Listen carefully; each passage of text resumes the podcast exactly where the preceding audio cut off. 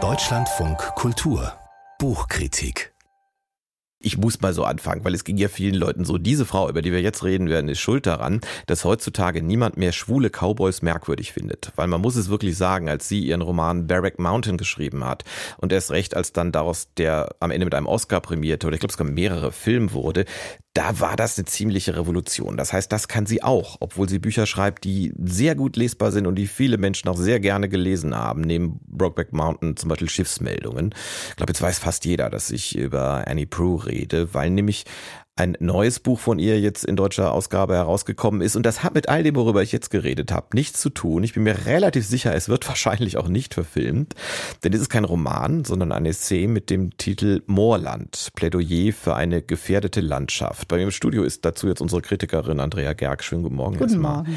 Hat mich ein bisschen überrascht, weil in wenn in Romanen ein Moor vorkommt, eine Moorlandschaft, ist das meist ein Horrorroman oder ein Thriller, so, so ganz unheimlich. Was hat denn Annie Prue dazu gebracht, sich in diese Landschaft zu begeben? Ja, sie geht von ihrem eigenen Leben aus und als ich gerade zugehört habe, dachte ich, äh, zum Beispiel kommen auch homosexuelle Moorleichen drin vor. Also es hat schon auch mit ihren literarischen Motiven immer mal was zu tun. Aber erstmal geht sie äh, von sich selbst aus, von ihrer Geburt sogar. Sie ist ja dieses Jahr 88 geworden und das Buch beginnt quasi im Jahr 1935 im ländlichen Connecticut, wo sie aufgewachsen ist. Und da sagt sie, dass ihre Eltern zwar schon eine Generation war, die im Büro gearbeitet hat und nicht mehr auf irgendeiner Farm, aber die hatten noch Hühner und eine Kuh und alle waren irgendwie naturverbunden, kannten sich mit Vögeln, Insekten, Blumen und Bäumen aus. Und diese Selbstverständlichkeit äh, früherer Generationen, ähm, wie die Natur auch genutzt und respektiert wurde, die ist heute selten und ist immer mehr verloren gegangen und auch das Vokabular dazu. Und sie sagt eben, sie selbst wollte einfach das verstehen mit diesen Feucht Kriegsgebieten, weil die ja auch so wichtig sind äh, innerhalb der Klimakrisenprozesse, weil die ja auch viel äh, CO2 speichern. Und sie beschränkt sich dann auf drei äh, Typen, Nieder-, Hoch- und Waldmoore und erforscht die quasi in alten Büchern. Und äh, von denen sagt sie, ist sie genauso schnell verzaubert wie von einem nebligen Sommermorgen, wenn wir mit Wassertropfen verzierte Spinnennetze sehen. Also das ist auch ein sehr literarisches Buch. Mich beruhigt das sehr, was du gerade erzählt hast. Ich meine nicht den Teil mit den Moorleichen. Das, das beunruhigt mich weder noch beruhigt es mich, aber ich hatte Sorge, dass Annie Prue jetzt unter die Wissenschaftlerin gegangen wäre, aber sie hat ja offenbar einen vollkommen anderen Ansatz. Absolut, Buch. also sie hat ganz viele Ansätze, das macht das Buch auch wirklich unglaublich, fand ich. Ich werde es gleich nochmal lesen, weil man sich das gar nicht alles merken kann. Sie geht aus allen möglichen Perspektiven daran und schreibt noch dazu gut lesbar, das sagt sie auch gleich im Vorwort, dass sie keine Wissenschaftlerin ist und auch dieses spezielle Vokabular vermeiden will, weil sie ihrer Meinung nach genau das auch zu so einer Entfremdung zwischen Lesern und Wissenschaftlern Wissenschaftlern beiträgt. Also sie selbst, sie stöbert da in Bibliotheken, weil sie hat das während Corona geschrieben und konnte eben kaum Interviews machen und reisen. Und ähm, dann geht sie also so durch alle möglichen Sachgebiete. Sie macht Funde in der Literatur- und Kunstgeschichte.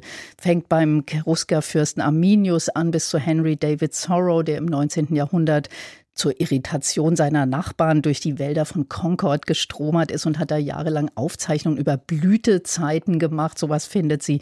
Aber sie streift eben auch durch die Moore, die es noch gibt auf der Welt. Sie hat viele historische Quellen, die ziemlich beeindruckend sind. Also mir war gar nicht klar, wie sehr Moorbewohner in früheren Zeiten auch verachtet wurden. Die galten als faul, die waren meistens arm und haben auch irgendwie unangenehm gerochen, weil eben Moore ja oft auch so einen fauligen Geruch haben und ähm, erzählt sie dann solche Anekdoten, wie dass sie einen Moorbauern in, in irgendeinem Geschichtsbuch gefunden hat, der 25 Frauen hintereinander weggeheiratet hat, weil jede eben gestorben ist, weil die auch in den Mooren viele Leute einfach krank geworden sind und da schlimme Krankheiten gewütet haben. Aber sie geht natürlich auch in die heutige Zeit, äh, schaut sich irgendwie an, was das eigentlich mit dem Klimawandel zu tun hat. Dann stöbert sie wieder in der Literaturgeschichte, sowas wie Hund von, der Hund von Baskerville von Conan Doyle, ähm, Moorleich Riechen, was an denen interessant sind, warum die eigentlich so gut äh, konserviert werden im, im Moor. Also ich kann gar nicht aufhören. Es ist wahnsinnig vielschichtig, dieses Buch. Abgesehen davon, dass ich gerade die Erkenntnis gewonnen habe, dass auch schon vor langer, langer Zeit relativ mächtige Menschen Ärger mit ihren Nachbarn bekommen konnten. Aber das bringt mich auf eine ernste Frage. Ich habe nämlich langsam das Gefühl, es geht gar nicht nur um Moore, sondern also auch um Menschen. Absolut. Und es geht vor allem um, wie wir eben als Menschen die Natur wahrnehmen. Das hat mich wirklich schwer beeindruckt, ähm, wie stark äh, Annie Proulx sich da eben auch für so ungewöhnliche Orte begeistert, aber auch für einzelne Formulierungen und Vorstellungen. Also das ist eine Person, die offenbar mit ihren 88 Jahren noch unglaublich neugierig ist und sich verzaubern lässt. Und das fand ich extrem inspirierend. Man kriegt richtig Lust und schämt sich so ein bisschen, dass man oft irgendwie so gar nicht so die Augen Augen offen hat und dazu regt einen dieses Buch unglaublich an. Der New Yorker hat dieses Buch als das beste Buch des Jahres bezeichnet. Spätestens jetzt haben wir die Aufmerksamkeit aller Menschen, die noch nicht alle Weihnachtsgeschenke zusammen haben. Ist das ein Buch, wo du sagen würdest, das kann ich jedem schenken? Ja, unbedingt. Ich will es auch unbedingt verschenken, weil das ist äh, vor allem für Leute, die sich doch vielleicht auch, die gern mal in den Wald gehen, die sich für Flora und Fauna interessieren, ist das echt ein Augenöffner und ein Gewinn. Ähm, aber auch Literaturfreunde finden natürlich ganz viel darin. Erstens wegen der vielen Quellen, die sie da so anschaulich beschreibt, aber auch wegen der fantastischen Sprache, die sie hat.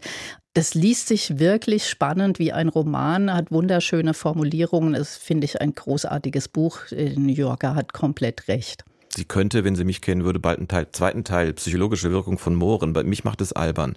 Ich stelle mir die ganze Zeit vor, wie wenn es doch mal verfilmt wird, Roger Moore die Hauptrolle spielt. ja. Ich kann es nicht ändern. Es musste raus, sonst wäre ich jetzt krank geworden. Aber jetzt werde ich ganz ordentlich sagen, dass das Andrea Gerg war. Vielen Dank.